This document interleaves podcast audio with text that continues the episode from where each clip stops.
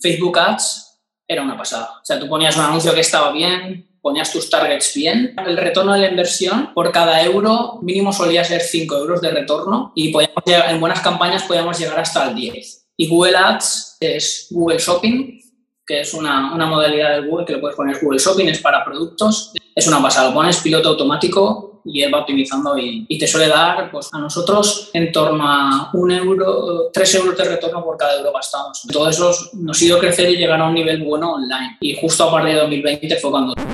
Víctor, vamos a llamarlo que es mi gestor logístico o algo así. Todos conocéis algunas de las tiendas que tengo con productos físicos, como pueden ser chiclesfuncionales.com para entrenar la mandíbula. Son unos chicles especiales de la isla de, de Chios en Grecia muy únicos y es una de las cosas que los hace vender bastante bien. La verdad es que estoy muy contento y he tenido que reponer el stock varias veces. Pero el caso es que al principio, claro, imagina, yo me imaginé, hostia, no quiero empezar yo a hacer paquetitos o tener que contratar a alguna persona para, para, tener que mandar los chicles ahí, ¿no?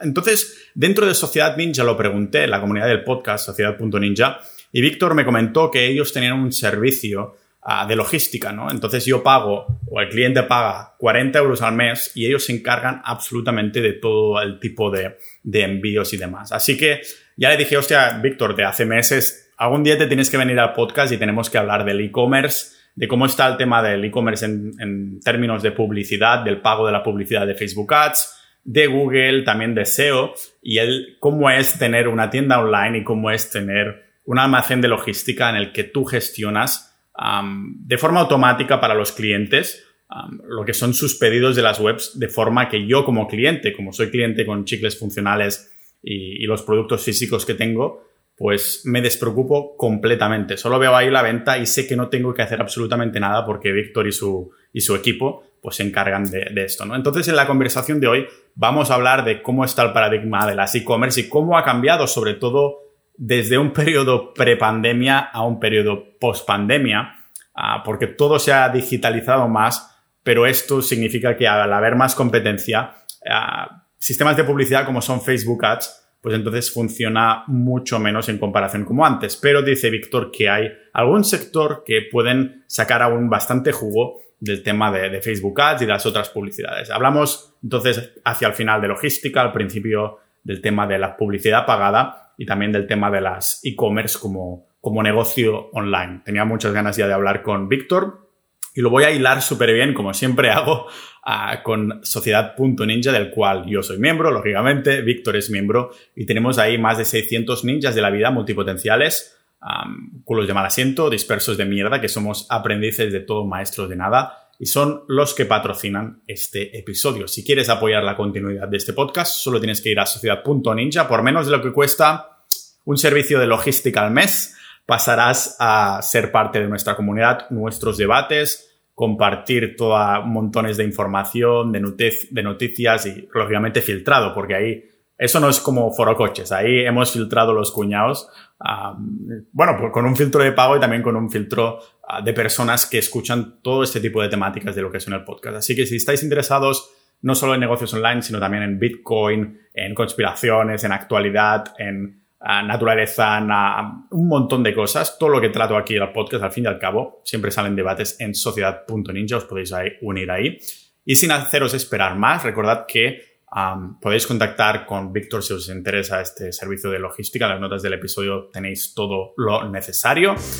Vamos a dejaros aquí en esta conversación conmigo, con Víctor, sobre e-commerce en este podcast multipotencial de Pau Ninja.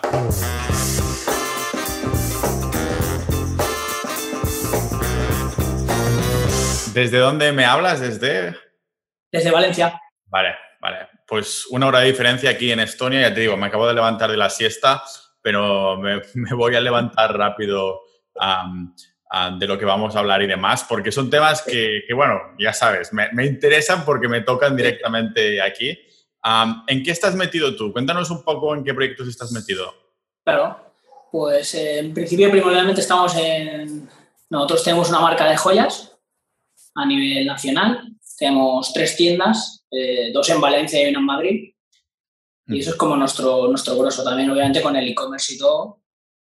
Sí. Eh, y nada, eso es nuestro fuerte y luego también tenemos un poco de, logística, también lo que nos conoces. Estamos ayudando a gente también a hacerles envíos y demás. E, el tema de la logística vino de forma natural ah, porque empezaste con el tema de las joyas y dijiste, hostia, ya que estamos haciendo esto, lo podemos hacer para los demás o algo así. Exacto. Tenemos sitio de almacén, tenemos experiencia, buenas tarifas con proveedores de, bueno, de logística y buenos contactos. Entonces, al final dije, bueno, pues también podemos ofrecerlo y ayudar a la gente porque muchas veces sabemos que es complicado. Ah, ¿Cómo, ¿Cómo, empieza esto al fin y al cabo? Porque, o sea, cuéntame un poco la cronología, ¿no? ¿Cuándo empieza el tema de las joyas y después cuándo empieza el tema de, la logística?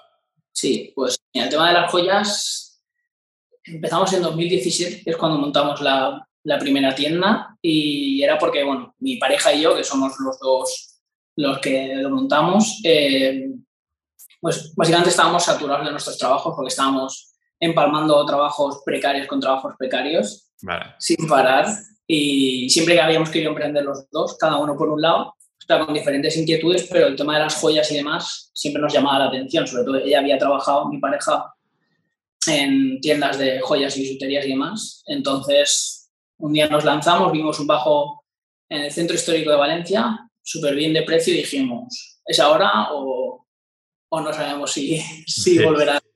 Claro un bajo que estaba hecho polvo, súper barato, y dijimos, pues vamos allá. Y nos metimos con todos nuestros ahorros y para adentro. Y tampoco sabíamos que iba a ser de joyería, porque empezamos con eran artículos así como más de regalo, había algo de bisutería, también teníamos joyas en plata y demás, pero también había accesorios, bolsos, y fue, fue evolucionando, fue mutando hasta que creamos la marca de joyas más definida y demás. O sea, empieza esto como una típica tienda física, ¿no? Al fin y al cabo. Exacto, sí, sí, nosotros empezamos en físico, total. Es, es nuestro fuerte, es lo que más conocemos también. Lo que pasa es que la, pandemia siempre te rompe, ha roto moldes, ahí ha acelerado 10 años todo un poco, aunque no parece tanto. Pero bueno, sí que es verdad que... Y, y eso, físico es lo nuestro, y en 2020 fue cuando montamos nuestra tercera tienda en Madrid y justo nos pilló, abrimos y nos pilló justo la pandemia. Fue como nuestro, nuestro gran salto y subimos y bajamos igual de rápido. Claro, pero igualmente entiendo que mm, para pasarlo a online ya lo mirasteis antes de la pandemia, ¿no? Digamos que la pandemia os sea, lo no. y tal, pero... Exacto, nosotros online empezamos en 2019, principios de... finales de 2018-2019. Esperamos un poco porque nosotros pasamos muchas horas en tienda Queríamos crecer lentamente, ¿no? Porque es nuestro capital, entonces si creces muy rápido, aumentas gastos muy rápido y se te come. Entonces no tenemos un capital del que disponer para crecer rápido. Entonces fuimos lentamente y cuando dijimos, vale, ahora podemos, uno se puede descolgar un poco de la tienda y de otras tareas y centrarse más en online y eso es lo que hice. En los ratos libres que tenía me puse con hacer fotos, con corchopan, en, en el almacén de una tienda y y ahí empezamos. Sí, me molan los anillos estos que llevas a los Johnny Depp un poco. sí, ah, sí. Ah, entiendo que empezaste esto de cero cuando te pusiste en el e-commerce. Es decir, ¿habías tocado antes e-commerce o empezaste a aprender por ti mismo? Empecé a aprender por mí mismo, fue todo de cero. Yo siempre he estado, sido muy, muy friki, muy geek. Siempre me ha gustado porque mi background es 3D y efectos visuales, que es de donde vengo. Y entonces siempre he estado muy en el loop, pero claro, crear una tienda online. Yo había hecho CSS y HTML, había hecho webs, pero no tienda online, rollo e-commerce y tal. Pero bueno, pues empecé a informarme rápidamente y enseguida te sale, ¿no? Shopify, WooCommerce, tal. Te lees cuatro o cinco guías, tres foros y enseguida sabes cuál tienes que usar. Sí, eh, Además, no, iba a decir, ¿compraste algún curso o es todo gratuito? No, la verdad que soy, soy muy de leer rápido mucho foro, mucha, mucho articulito y empezar. Sobre todo en cosas así que sé que, que hay mucha info y no, no tiene una entrada tan fuerte, no es en plan de te vas a apenas a programar como Python o algo así, es algo un poco más user level, ya estaba todo más democratizado en el rollo e-commerce, había muchas plataformas, entonces cursos la verdad que no hice. Una de las cosas que ahora la, peña se queja bastante. Ah, bueno, se queja, no, es que tengamos el derecho ni mucho menos, ¿eh? simplemente es que, claro, mucha gente se ha lanzado los, los e-commerce y cuesta muchísimo lo que es pagando anuncios y demás, que hay que desembolsar mucha pasta antes no se empieza a hacer algo así. Cuando tú empezaste, para promocionar la tienda, tirasteis de un poco de social media, tirasteis de orgánico rollo que te encontraran por el buscador o dijiste, eso tendré que pagar anuncios sí o sí? No, nosotros empezamos y claro, yo no tenía idea del mundo e-commerce, ¿no? Como te he dicho, sabía que existían los anuncios, conocía Google Ads y Google AdWords porque hice un poco en la época de los blogs, cuando se leían muchos blogs, Blogspot y todo esto, entonces sabía que existía, pero no había indagado ahí. Entonces, claro, cuando nosotros empezamos, 2018, Facebook Ads era una pasada. O sea, tú ponías un anuncio que estaba bien, ponías tus targets bien y tenías un ROAS del 5 al 10 fácil. Tenemos que, eh, recuerda Víctor que es un podcast multipotencial para ah, todo el tiempo, tenemos que definir los conceptos técnicos. Vale, vale, sí. No, perdón. Pues teníamos el retorno de la inversión. Sí. Eh, por cada euro mínimo solía ser 5 euros de retorno. Wow. Y podíamos en buenas campañas podíamos llegar hasta el 10. Por ejemplo, en el retarget, que es cuando pones un anuncio para la gente que te ha visitado, ¿no? Y, y te intentan comprar, pero no ha llegado a comprarte, pues esos anuncios podían tener un 11 de retorno o 12. Era, era muy potente. Y Google Ads, probé bastante Google Ads porque Google, el Google Ads es el rollo de puja por palabras, sobre todo en un sector como el nuestro de joyas que es súper competido y con la pandemia ha crecido más es muy complicado, se te vuelve un caro. Entonces, Google Ads es Google Shopping, que es una, modalidad de Google que le puedes poner Google Shopping, es para productos, y eso es lo que mejor funciona, por lo menos en cuanto a mi experiencia. Es una pasada, lo pones piloto automático, si quieres vas moviendo el budget, el presupuesto que tengas, y, y él va optimizando y, y te suele dar pues, a nosotros en torno a un euro, tres euros de retorno por cada euro gastado más o menos en la media, que está bien. Para sí. Ahora, ahora. ¿Eh? Los tiempos actuales, eso. Eso ahora, exacto. Google, Ads es lo que mejor nos está funcionando ahora. Facebook, volvemos a lo que decías antes, que me descarrilaba un poco ahí. Era súper barato, súper rentable, claro, había poca competencia, funcionaba muy bien, conectabas muy bien, Instagram funcionaba muy bien, de manera orgánica también, con las redes sociales, en todo eso nos ha ido crecer y llegar a un nivel bueno online. Y justo a partir de 2020 fue cuando todo empezó a caer en picado, todo. Por ejemplo, yo ahora no consigo con Facebook Ads tener una, una rentabilidad en anuncios. Yo uso, usamos Facebook Ads para poner promociones, eh, llegar a, a, público que sepa que estamos ahí, como alcance y, bueno, el brand awareness, ¿no? Como que sepan que tu marca existe, pero sin intentar obtener un beneficio porque se ha vuelto complicadísimo. A lo mejor por una compra te cuesta 30 euros. Ya. Para nuestro sector eso es muy alto.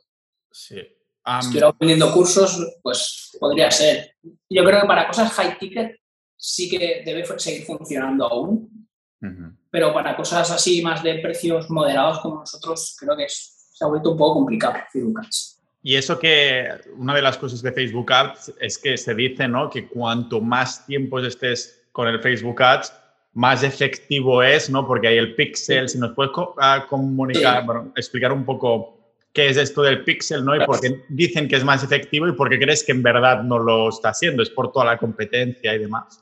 Exacto, sí, el pixel es, bueno, esto que sacó Facebook, ¿no? Que instalabas un pequeño codiguito en tu, en tu web, en cualquier web, y pues el pixel, o sea, Facebook empieza a recopilar un montón de datos de, de, todas las visitas. Claro, Facebook tiene la base de datos a lo mejor más grande del mundo, ¿no? Junto con Google. Entonces, sabe exactamente quién persona es, su email, su edad, sus gustos, lo sabe todo, ¿no? Entonces, con tú desde el Facebook Ads, eh, obviamente por la privacidad no puedes saber qué personas son, pero sí que te saca unos segmentos que puede decirle, bueno, cuántas personas me visitan que sean mujeres de tal a tal edad y qué gustos tienen. Entonces puedes ver enseguida cuál es el perfil comprador de tu, de tu Shopify, de tu web o de o si tienes un blog, también el Pixel también funciona con tu blog, obviamente.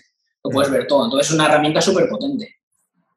¿Qué pasa ahora? Pues que ahora eh, todo eso lo sigues teniendo igual. Lo que pasa es que también ha influido mucho lo de el iOS 15, creo que fue, o el iOS 16, donde metieron la...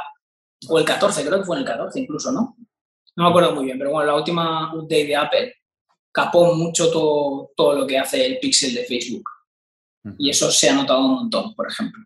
Vale, o sea que todos somos bastante pro privacidad, ¿no? Pero cuando te toca empezar a vender dices, mierda, tío, la gente no acepta los ah, todo lo demás, ¿no? Deberían aceptar y compartir sus datos para que todos los que se dedican al e-commerce pues pudieran seguir haciendo pasta por, ah, por Facebook Ads y demás. Es como el, la arma de doble filo, ¿verdad? Es una dualidad muy heavy. Es en plan, por un lado no quiero que sepa todo esto de mí, que me traqueen por todos lados y por otro lado necesito toda esta información para poder llegar a más gente. Entonces, ahí el Pixel sí que se ha vuelto un poco complicado. Vale, tú has visto, has visto Víctor, el, digamos que fue a partir de esa actualización de, Apple que mm. entonces se capó en muchísimos sitios. Entiendo que de las personas que utilizamos Mac y iPhone, ¿no? Sí, exacto. Sí, ahí fue, porque 2020 sí que se notó, pero yo creo que fue por el tema de la demanda, porque mucha gente se tiró online. Entonces, claro, las pujas suben de precio, te cuesta más cara la publi, pero aún no tenías resultados. Ahora con el iOS sí que es verdad que nosotros lo hemos notado. A nivel, nuestro nivel sí que lo hemos notado. Y, sí que es verdad que están haciendo venga cambios de cómo generar nuevas audiencias, pero no acaba, no acaba de funcionar del todo. O sea que realmente Facebook Ads solo recomendarías a estas personas que venden cursos por 4.997 euros o algo así, ¿no? Puede que sean los únicos que están obteniendo ahora rentabilidades. Si tienes un curso, no sé, yo creo que a lo mejor a partir de 100 euros sí que puedes cogerle rentabilidad. También depende del tipo, si es muy nicho y sabes llegar a la gente que quieres y el, o sea, el, creativo, ¿no? lo que ve la gente, la imagen o el vídeo es, es muy bueno, va al grano y demás, puedes obtenerlo, está claro. Pues, pero hasta ahora, por ejemplo, hacer test, como antes, por ejemplo, cuando empezabas a hacer, ponerte un montón de anuncios y hacer test en plan, este anuncio voy a probar este, este copy, ¿no? Este, este parrafito. En el siguiente pruebo una imagen y hacer un test ahora te sale mucho más caro, obviamente, porque han carecido la publicidad. Entonces, hacer test, si estás empezando, eh, cuesta mucho, es un desembolso muy grande de dinero. Yo creo que el bache más importante para una persona en esto de la publicidad pagada es que no, va, no vas a ver empezar a ver resultados o los no resultados. No sabes si lo estás haciendo bien hasta que ha pasado un tiempo de gastar, de quemar dinero, ¿no? Al fin y al cabo. Y por lo que estás diciendo, ahora podría ser que haya más probabilidades que estés gastando dinero sin que esto te vaya a llevar a un buen resultado. Y yo que soy catalán y que, claro, vengo de hace muchos años haciendo SEO, que es gastar tiempo para después ver a si eso da resultado. El hecho de gastar dinero para ver si esto da resultado, digo, hostia, que el dinero es tiempo, ¿no? Prefiero antes gastar, gastar tiempo. Es un poco así, ¿no? Exacto. Por ejemplo, lo que me decías antes, que decías, ¿no? Que el Pixel eh, llega un momento como que está aprendiendo, ¿no? Y sí que es verdad que tiene una etapa que te dicen, bueno, tienes que dejarlo tiempo correr, ¿no? Hasta que aprende y demás. Pero eso era hace mucho tiempo. O sea, ahora ya, aunque tú empieces, Facebook más o menos ya sabe ya sabe por un poco por dónde van las cosas. Está claro, que si tienes datos tuyos es mucho mejor. Pero aún así, si tienes que, dicen una semana, es lo mínimo hasta ver resultados. Pero también tienes que ver el, el, gasto que te puedes gastarte una semana sin no tener ningún resultado, porque lo más probable es que no tengas ninguno. Y luego, a ver si es efecto. Por eso también te decía que lo de los tests, si tienes que probar durante una semana cinco anuncios porque quieres probar varias cosas, es, es costoso. Costoso. Para mí, es una teoría conspiranoica que me acabo de inventar ahora y la teoría vendría a ser que a los que venden cursos de cómo generar pasta online con e-commerce o algo así, te dicen, no, no, deja pasar un mes porque entonces ya no puedes hacer la devolución del curso.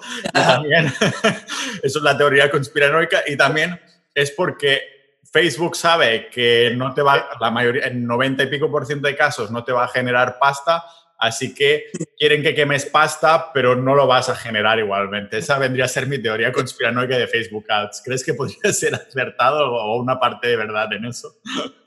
una parte yo creo que sí. Eh, piensa mal y aciertarás, ¿no? Que se suele decir. exacto. Ah, ¿Crees que mm, Facebook Ads está muerto ahora por ahora para las personas que no son high ticket? Es decir, para las personas de a pie que venden productos que son, podríamos considerar, normales? eh, muerto o muerto no lo sé. Yo hay, que, hay que hacer muy bien eh, los cálculos, porque puede ser que en tu sector, si no tienes un sector demasiado competitivo, yo creo que aún tienes espacio, porque, porque puedes llegar a esa gente y si es que, por ejemplo, joyas es súper competitivo, eh, ropa, ropa deportiva, por ejemplo, también, eh, ropa en general, lo que es moda, también. Entonces, meterte ahí empezando tú eh, con tu marca, vas a sudar, vas a sufrir en Facebook Ads mucho. Es una batalla, es como la película 300, es los espartanos contra todos aquellos, ¿no? Entonces, es, es algo complicado.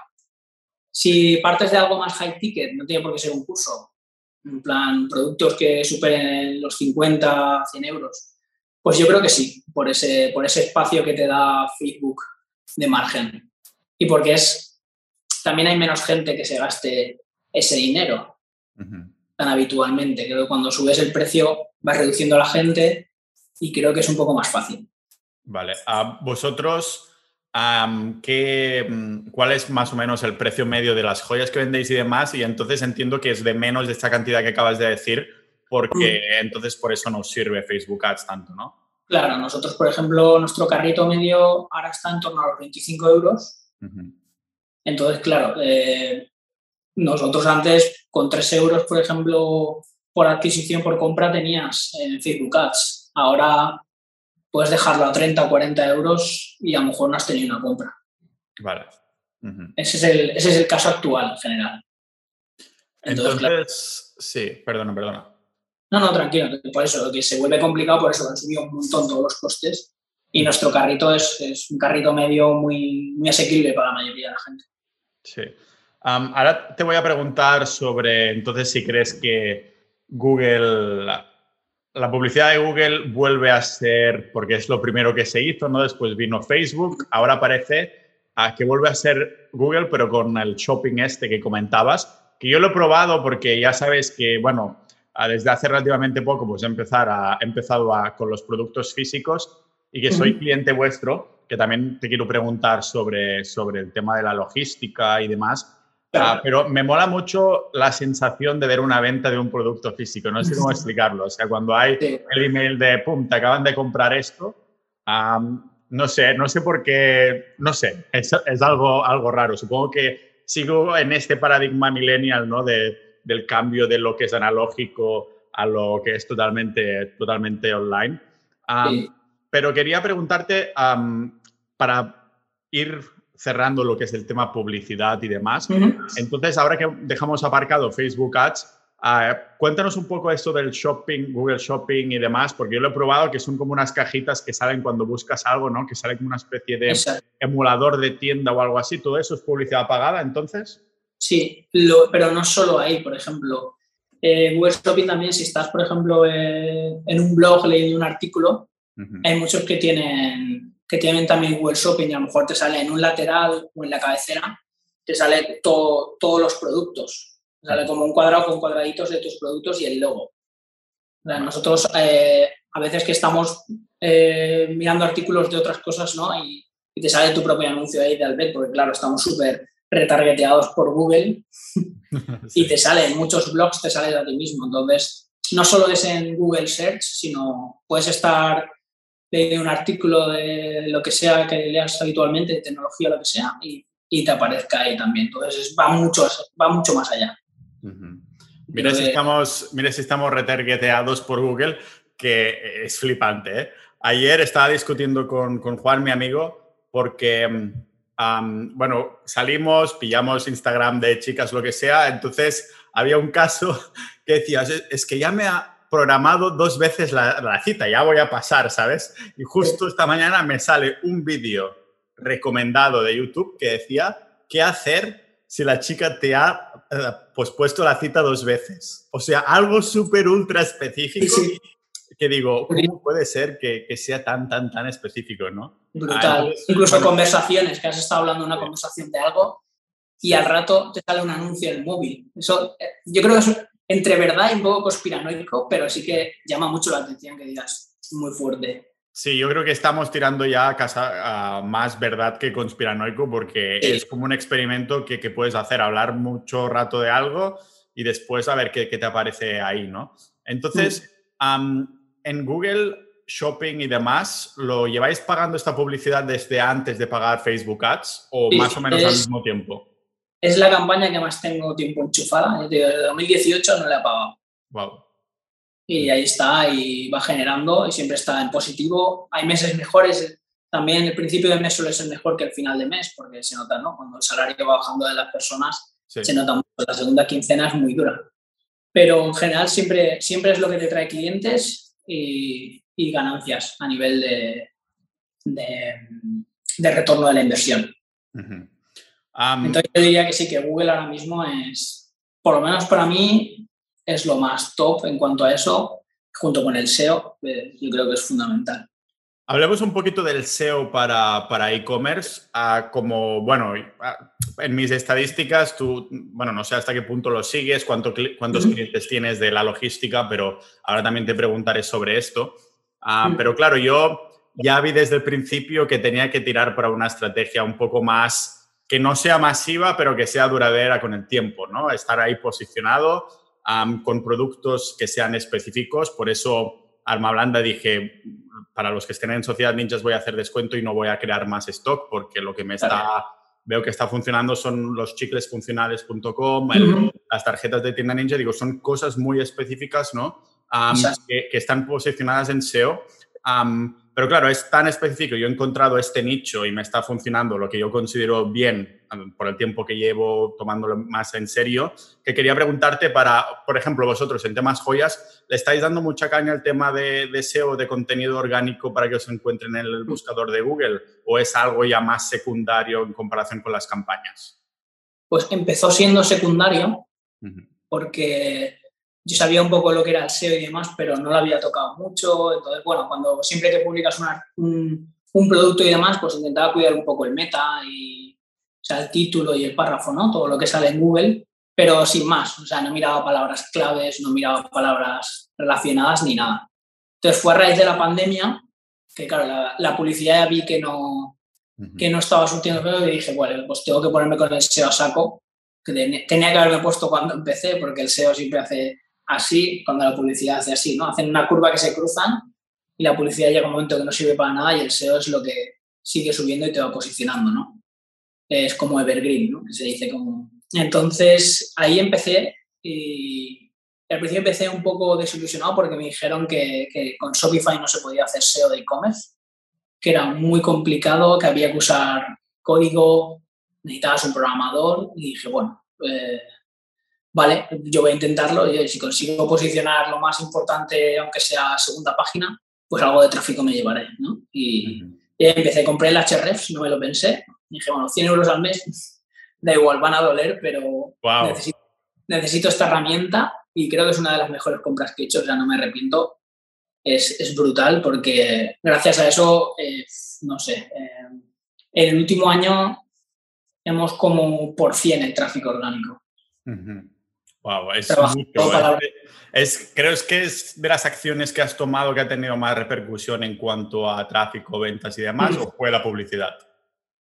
Eh, en cuanto a ventas, eh, ha subido, sí que es verdad. Lo que con el SEO es un poco más complicado medirlas, pero sí que, sí que han subido. Pero en cuanto a tráfico, obviamente, es, no tiene nada que ver con, con Facebook Ads. Por ejemplo, yo ahora podemos conseguir posicionar un artículo que sea referente a joyas, ¿no? De preguntas que tiene la gente o demás y posicionarlo en top 3 y tener un chorro de tráfico brutal, ¿no? Y luego de ahí intentar redirigir ese artículo a las páginas de, producto y demás. Intentar que entren en el ciclo de newsletter y todo. Entonces... en, el SEO, entonces, en que para llegar a este por cien entiendo que ha venido en el, el span de este par de años, ¿no? Que no fue al cabo de... ¿Cuánto tiempo crees que pasó más o menos? ¿Cuántos meses pasó desde que empezaste a trabajar ciertos artículos antes de que se empezaran a ver los resultados en tráfico real? Y también, bueno, si, ¿cómo has trabajado este SEO? ¿Qué es para ti trabajar el SEO de, de la tienda de joyas? Claro.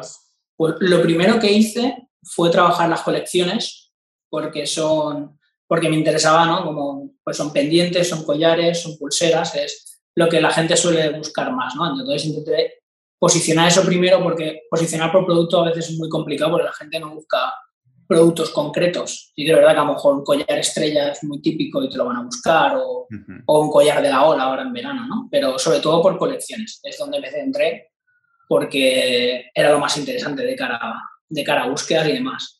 Entonces empecé eh, a trabajar, porque vi un vídeo de Romo Alfons, lo conoceréis obviamente en la comunidad seguro, de cómo trabajar un poco con el, eh, no me acuerdo cómo lo llamaba él, pero bueno, básicamente de que la gente intentara navegar por categorías por dentro, ¿no? Él ponía un ejemplo de las barbacoas, ¿no? Y cómo estructuraba todo.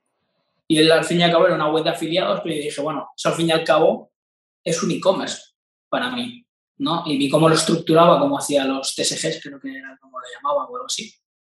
Y dije, pues voy a intentar hacer lo mismo en Shopify, ¿no? Entonces necesito personalizar cada colección de arriba abajo que no esté ya en la plantilla, porque claro, tenías que meter subcolecciones arriba, y demás. Entonces empecé a hacer eso y eso ya empezó a, notarse que había más fluidez en, en, las conversiones de la gente, porque si aumenta la navegación, si la gente navega más y navega fácil, es más probable que haya una compra. Eso de cero. Entonces empecé a centrarme ahí y junto con HRs, palabras clave y demás, empecé a, pues por pendientes, pero luego empecé a intentar posicionar pendientes de plata, por ejemplo, y palabras así de cola larga, ¿no?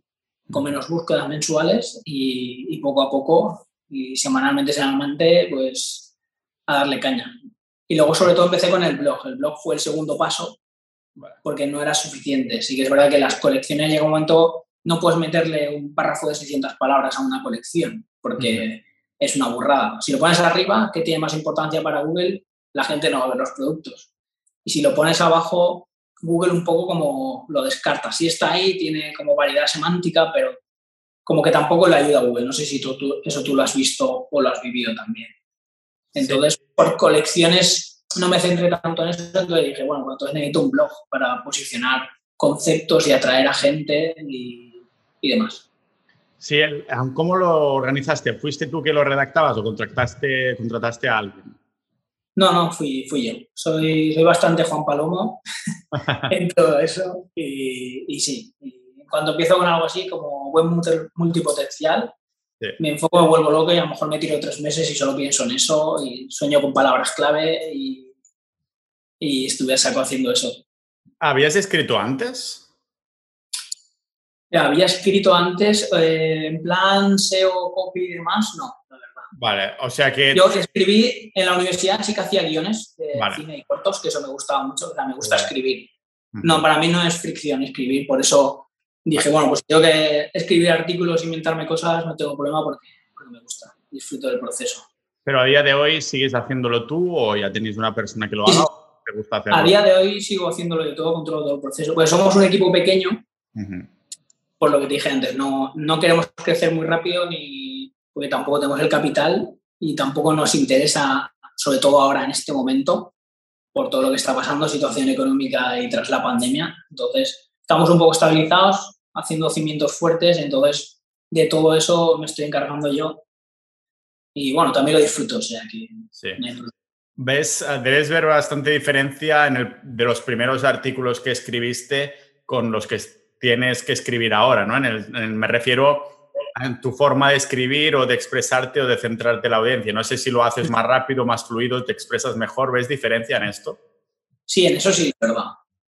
Ahora es, antes era como que eh, no sabía muy bien cómo meter las palabras, cómo organizarlo, ¿no? Y ahora enseguida veo a la palabra que quiero apuntar, me saco todos los términos que coinciden, ¿no? Y con eso casi eh, como que te creas un guion, ¿no? De los términos que de, coincidencia y que busca la gente relativos, te creas un guion y ya empiezas, pa, pa, pa, pa, empiezas a escribir y dices, vale, pues voy a sacar estos temas, meto tres o cuatro fotos con un buen meta tag que eso le gusta a Google y, y para adelante, ya está. Y luego lo, lo súper importante es con el Google Search Console, cuando te lo publicas, es pasarlo por el Google Search Console, perdón, para que Google enseguida te lo, que lo caché cuanto antes. Sí, que lo eso acelera, acelera un montón. Sí, ah, ¿utilizas Analytics? O sea, ¿cuáles son vuestras maneras de, de medir un poco todo esto? Y si, y si sois muy frikis del Analytics, porque yo soy algunos me, se van a poner las manos en la cabeza, pero yo hace ya unos años que saqué, claro que mi objetivo es distinto, ¿no? O sea, no, o sea saqué los analytics y solo miro Search Console para ver el tráfico. El tráfico viene de, Google, ¿no? Y entonces, claro, el analytics es gratis y hay, es como un maldito panel de CEO o de Iron Man con tantos datos. Ah, y si es gratis precisamente es porque a Google le interesa recopilar todos estos datos para después pues, usarlos ellos. Ah, entonces, claro, si, yo pensé, si no voy a usar toda esta información, a mira, me saco el Analytics, de paso ya no me tengo que poner el de esto de cookies si no hay ninguna más. y que por cierto, si vas a, es un truco para la gente, si vas a insertar un vídeo y no quieres que se inserte la cookie, o sea, insertar un vídeo en una de YouTube dentro de una entrada, después de, en el código fuente, en el HTML, después de YouTube, guion nocookie.com y entonces el, el vídeo insertado es, no está pillando cookies, ¿vale? Es una manera de no poner ahí cookies. Entonces, claro, digo, solo me interesa ver el tráfico así a nivel más generalista, cómo va a la gente que me encuentra de Google, porque al fin y al cabo por esto estoy ah, escribiendo los blogs. Y con Search Console yo ya estoy perfecto porque veo las páginas que están mejor posicionadas, las palabras clave que están posicionadas ahí y no toco, no me hace falta ningún otro dato porque no voy a analizar qué acciones específicas van más a vender, ¿no? En este sentido, vosotros entiendo que supongo que tenéis en el Analytics y hay como una estructura de datos que lo analizáis al detalle, ¿o qué? Sí, sí, exacto. Yo, por ejemplo, me levanto, me tomo el café y lo siguiente que hago es recargo Analytics, recargo Hrefs y recargo el Google Search Console, ¿sabes? Como es lo primero que hago. Y sí que lo usamos bastante, pero es muy a nivel yo lo que quiero es un impacto de información rápido y ya está. No indago mucho en datos porque te puedes perder y es, es demasiada información y, y, no vamos a hilar tan fino. No tenemos una cantidad, no tenemos millones de visitas mensuales que ahí sí que puedes hilar en plan de analizar ciertos tráficos, los cohorts estos y, y sacarle un poco más de rentabilidad. Ahí sí que si tienes un montón de tráfico entiendo que puede ser útil, pero nosotros no. Yo quiero pues eso, ver usuarios, las ventas, eh, los productos más vendidos, qué tal funcionan los anuncios de Google, todo, toda una misma pantalla y ya está, y paso a lo siguiente. ¿Y por qué Shopify y no WooCommerce de, WordPress? Pues empezamos por Shopify por, sobre todo por rapidez y, eh, la manera de usarlo muy, muy sencilla, muy cómoda. Y, y, luego, bueno, aplicaciones WooCommerce o Shopify vamos a tener que usar igualmente entonces fue, fue por eso, sobre todo, porque iba a ser mucho más suave el camino y ya teníamos muchas cosas que, que hacer y aprender en ese momento. Entonces dije, Shopify, lo más sencillo, en una, tarde te montas la tienda online y para adelante. Sí que estamos tonteando con WooCommerce mucho ahora, con otros proyectos y, y no te digo que a lo mejor saquemos proyectos en WooCommerce de, de productos y demás, o incluso que mudemos nuestra marca a WooCommerce, porque sí que es verdad que tiene mucha más versatilidad a nivel de carritos y demás, de proceso de compra, todo lo que puedes hacer. Pero de momento Shopify es, es perfecto. Sí, he visto de todo, la verdad. He visto muchos que han estado Shopify mucho tiempo y se queden ahí, otros que después se van a WooCommerce o que empiezan con WooCommerce, después se van a, por ejemplo, los de Gymshark, la famosa marca de ropa de esta deportiva, tenían primero Shopify, después se pasaron a su propia tienda y después, ahora que facturan millones y millones, se volvieron a pasar a Shopify, ¿no? Sí, la historia de Gymshark con eso que se les cayó todo y demás y perdieron millones en, no sé, además creo que fue en un Black Friday, creo que les pasó. Eh, tuvieron la mala experiencia porque, claro, eran servidores, no contaron con que el, el, ancho de banda de sus servidores iba a aguantar todo ese empuje entonces, creo que a raíz de eso dijeron, volvemos a Shopify, que todo eso está, está controlado. Claro, ellos volverían a Shopify Plus, que es el de más de 2.000 euros al mes de tarifa y tal, y ahí tendrás unos servidores con ancho de banda súper chulos, tu manager, tu account manager y toda la movida. Y seguro que no tienes ningún problema en, en caída de, de servidores ni nada. ¿Vas informándote del mundo del e-commerce o que estás ah, siguiendo noticias de este estilo? Que, veo que conoces la noticia porque yo solo sabía el titular, pero no sabía que fuera tan específico, ¿sabes? Sí, esto pasó hace años ya y, y pues sí, pues eh, la leí en su momento y indagué un poco a ver por qué. Pues llama la atención, ¿no? Estás en Shopify, quieres moverte a WooCommerce, te pasa algo y vuelves a Shopify, ¿no? Entonces, sí que es verdad que ha pasado eso, que además no sé si incluso Shopify lo usó un poco de manera un poco para promocionarse en plan de... Mira, chaval. No te van a caer los servidores, no vas a perder millones, ¿ves? Si hubieras pagado un poquito. En plan, tened cuidado. Y bueno, hay gente, youtubers que, pues eso, hacían promo con Shopify, también nombraban mucho el caso. Eso es lo que me suena. No, no, sé si a lo mejor hace cuatro años o algo así. Algo de afiliación habrá ahí, porque ya sabe la gente que estos youtubers recomendarán Shopify, se llevarán una comisión, ¿no? Ah, claro, si recomiendan WooCommerce, que es gratis y no, no te puedes afiliar a nada, pues también hay un poquito de sesgo por ahí, aunque entiendo que es una de estas, bueno, noticias o excepciones que llama tanto la atención que dices, hostia, lo voy a poder usar, ¿no? Para, para esto, sí. Pues sí. Pues, eh, Perdón. No, se le iba a decir eso, que no es ni, ni Shopify es mejor que WooCommerce ni al revés, simplemente se tiene que adaptar. Si, si tienes más conocimientos o has usado WordPress, pues a lo mejor con WooCommerce te apañas muy bien y quieres esa flexibilidad. Si no tienes idea de código y demás, pues con Shopify es, es muy rápido empezar. Entonces, simplemente que se adapte a ti. Los dos son, son buenas plataformas. hablemos un poquito del tema de, de la logística también, porque empezasteis, o, más bien, antes de eh, entrar en el tema de la logística, te quiero preguntar también por el tema de los proveedores y los distribuidores de productos, ¿no? Tú que tienes clientes en logística y que vosotros tenéis un propio producto, debes haber visto de todo, es decir, de pedirlo eh, a China, de crearlo en, en, España, de hacerlo en casa manualmente, ¿no? Entonces, ¿crees que hay una opción que sea mejor? Entiendo que dependerá del tipo de producto, ¿no? Pero ¿hay algo malo en pedir los productos en China? ¿Hay algo malo en pedirlos en, en España específicamente si lo puedes tener más barato en China dependiendo del tipo de producto, ¿no? Como, es una pregunta más bien abierta. ¿Cómo, es este, el, tema de proveedores? Claro, pues eh, nosotros hemos trabajado con todo. Mm. Tenemos experiencia en, en todo eso. En, hay, mucho prejuicio con lo de China, siempre ha habido, pero luego eh, la gente lo que lleva en, en, su día a día, la mayoría, el 80% de las cosas está fabricado en China. Entonces, al fin y al cabo, el iPhone que tenemos o el smartphone que tenemos, da igual sea iPhone, Samsung o HTC, están fabricados en China. Quiero decir, es, es la central de producción, ¿no? Al fin y al cabo de, del mundo, entonces no hay nada malo. Hay trabajadores que son, tienen muy buenas calidades en China, mucho mejor que en, en Estados Unidos o en España, y son buenos precios. Eh, la fama de que es súper barato ha ido cambiando por los años. Sí. Sí que es verdad. Pero sí que es verdad que puedes encontrar mejores precios, pero obviamente tienes que importarlo, pagar tasas de importación, pagar tu IVA y, y ya no te sale tan, tan súper bien de precio en la mayoría de casos. Simplemente es porque quieres un buen producto que esté bien hecho y, y te llegue bien y bueno, si le sacas un 10% más de margen, pues eso está genial. Pero bueno, trabajamos con España, trabajamos con China y hemos trabajado también en, el norte de Europa, o sea que, es súper bien.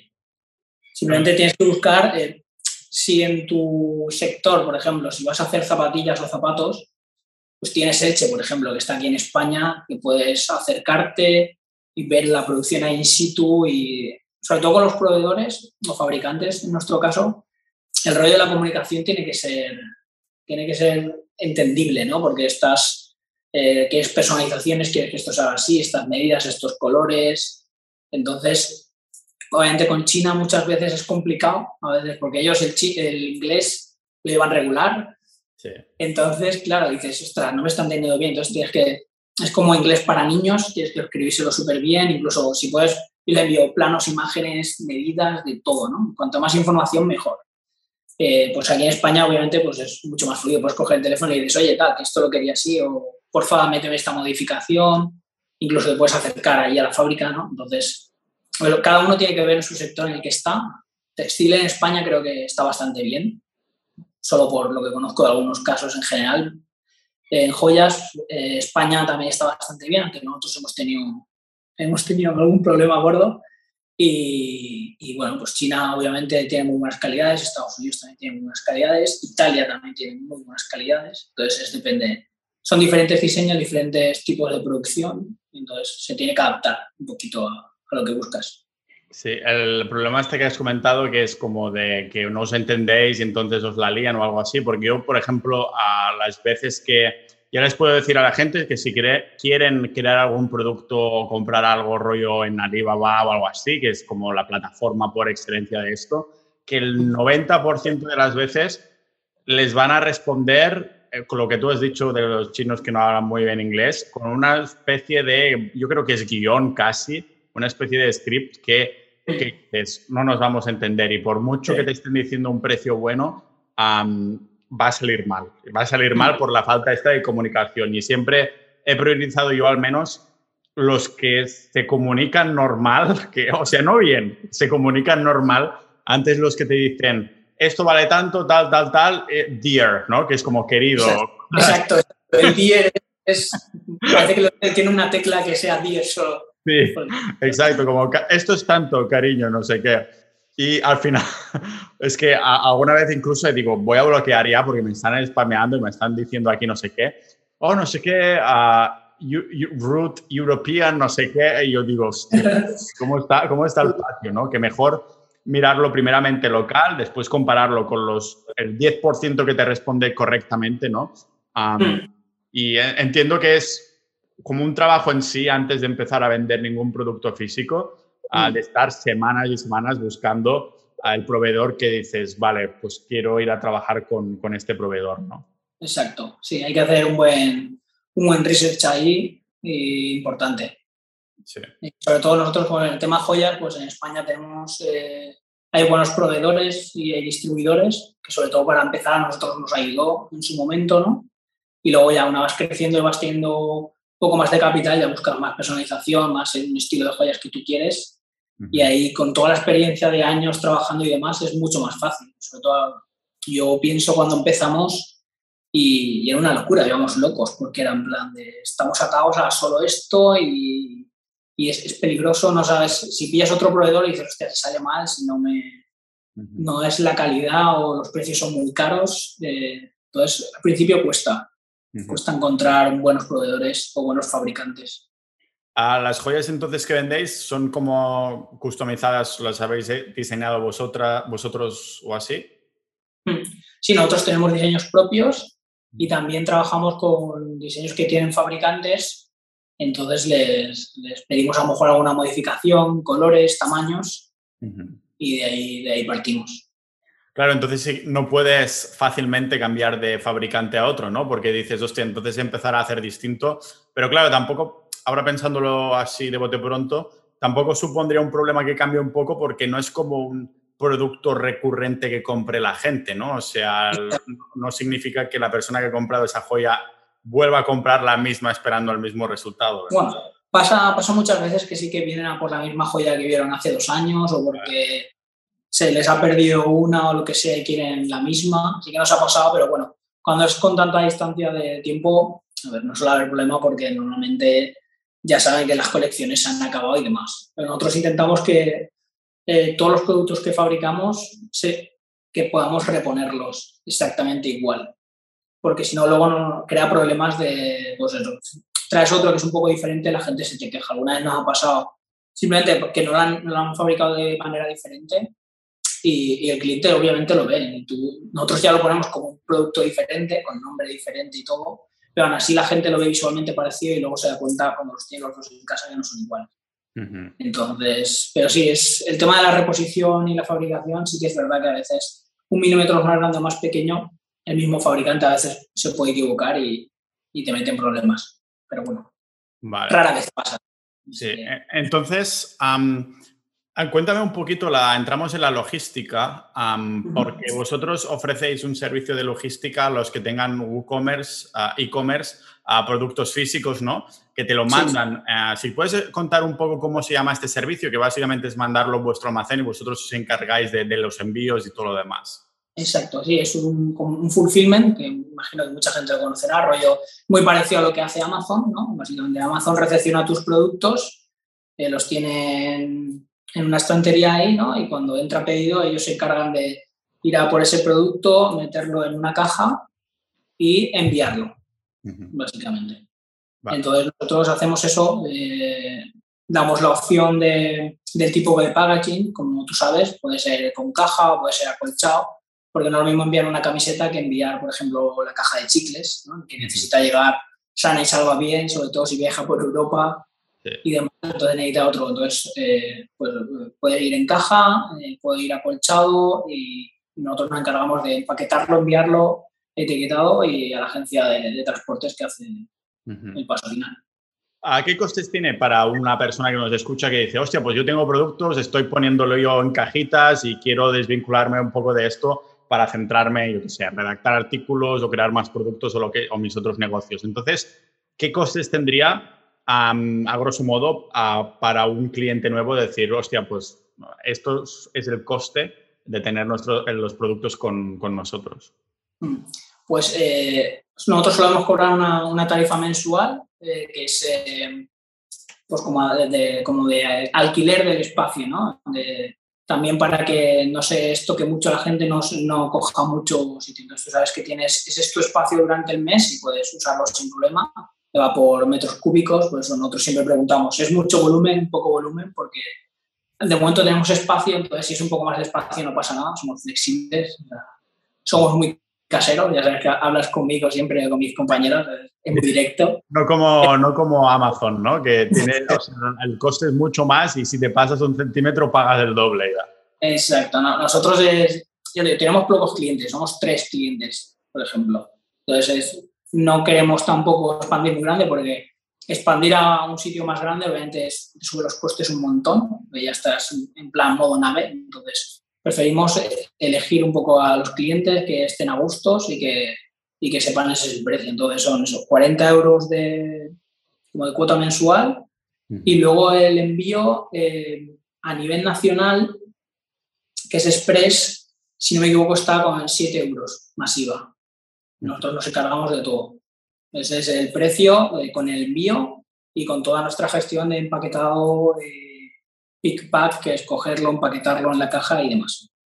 Sí, que realmente, ah, yo lo digo en mi, experiencia personal, este precio de envío, digamos que ya lo pones en tu tienda, que eso es lo que paga el cliente, ¿no? Ah, pero vosotros también tenéis, o sea, hay un coste, ¿no? Después, cuando me pasáis la factura a mí, hay el precio mensual de alquiler de espacio y cómo ah, lo que ha pagado, o sea, lo que habéis pagado, el coste del envío, y hay como algo que es como por céntimos, ¿no? No sé si tiene que ver como el, envío, digamos, el packaging, el, paquete, la caja. La, caja, la caja, bueno, nosotros todo van sobre el acolchado y la funda de plástico, que es la de seguridad esta que, para que no se note que se ha manipulado el paquete, porque con cajas sí que a veces nosotros hemos tenido problemas que se ha manipulado la caja, el mensajero no se ha dado cuenta y ha habido problemas. Entonces, ese, plástico es anti-manipulación, ese va incluido, pero luego si el cliente quiere una caja, eh, una caja para meter el producto y tal, pues esa la cobramos aparte, que son 20 céntimos, creo, realmente por 40 euros al mes las personas que tengan productos físicos se pueden desvincular totalmente de lo que es la logística, ¿no? Exacto. Sí, ese es... Eh, sabemos que hay mucha gente que el tema de estar preparando envíos, eh, todo el tema, ya no solo preparando, porque también hacemos seguimiento de los envíos. Cuando no llega un envío, se retrasa y demás, como tenemos eh, línea directa por email con, con, los con los de atención al cliente ¿no? de GLS, mucho más directo que llamar y todo. Entonces enviamos un email y decimos, oye, este envío con esta referencia está parado, ¿por qué? Y si ya te contestan, lo movemos. Muchas veces, cuando van grandes cantidades de paquete, a algunos se les queda apartado, no es que se haya perdido, simplemente se les queda apartado o, en la cinta de transporte y simplemente van, lo buscan con las pistolas estas de láser, lo detectan enseguida y ya te lo mueven y ya ves que al día siguiente eh, está en marcha. Entonces, toda esa gestión también la hacemos nosotros. Vale. ¿A qué empresas usáis? ¿Es la siempre la misma de la de transporte y demás? Usamos eh, GLS y correos. Vale. Correos muchas veces eh, por ejemplo, para islas y ciertas partes de Europa funciona muy bien. Sobre todo para cosas pequeñas está muy bien. Para cosas más grandes GLS eh, trabaja mejor y obviamente a mejores precios que luego podemos ofrecer a los clientes. Porque hay, hay, empresas que trabajan en 15 euros el envío que, claro, luego pasarles a un cliente es, una salvajada, nadie va a pagar eso. Claro.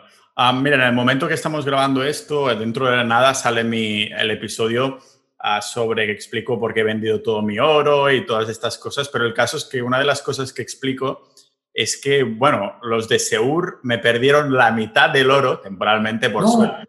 Pero imagínate, un, un, envío que estaba asegurado, me perdieron la mitad del oro y claro, ya te puedes imaginar la de diarrea que tuve ese par de días con el estrés y todo, ¿no? Porque al final dices, hostia, que no, no, es poca cantidad, ¿no? y bueno, y esto y un sinfín de posibilidades que dices, hostia, cuidado con eso, ¿no? Pero a los clientes que compran en chicles funcionales y demás, pues siempre están muy contentos que les hayan llegado las cosas rápido y todo. O sea que, mm. claro, no voy a indagar en cuál, qué empresa puede ser mejor que otra, porque esto ya es un trabajo que hacéis vosotros, ¿no? Y por eso estáis trabajando estos en, en términos de, de relación calidad-precio, ¿no? Ah, ¿Dónde guardáis? ¿Dónde es el...? ¿Es como un local que tenéis ahí almacenado las cosas vuestras y los clientes? está todo en el mismo sitio, tanto las, vuestras joyas como los clientes que tengáis ah, con el servicio de logística o cómo lo organizáis? Sí, ahora mismo estamos todo, todo, en el mismo local eh, y lo tenemos junto, lo de la marca de joyas y todo junto. funciona, funciona todo en el mismo espacio porque si no sería un poco más complicado de manejar, entonces lo hacemos todo, todo ahí en el mismo sitio y es lo más, lo más funcional para, para llevarlo a cabo. ¿Cómo os organizáis? ¿Hay una persona que está siempre en el local o, es como una persona que se encarga exclusivamente de esto o cómo? Sí, ahora es, eh, tenemos dos. Me pasa que depende de la cantidad de pedidos, eh, van pivotando si se requieren otras áreas, pero en principio es eh, una fija siempre y una segunda ayudando.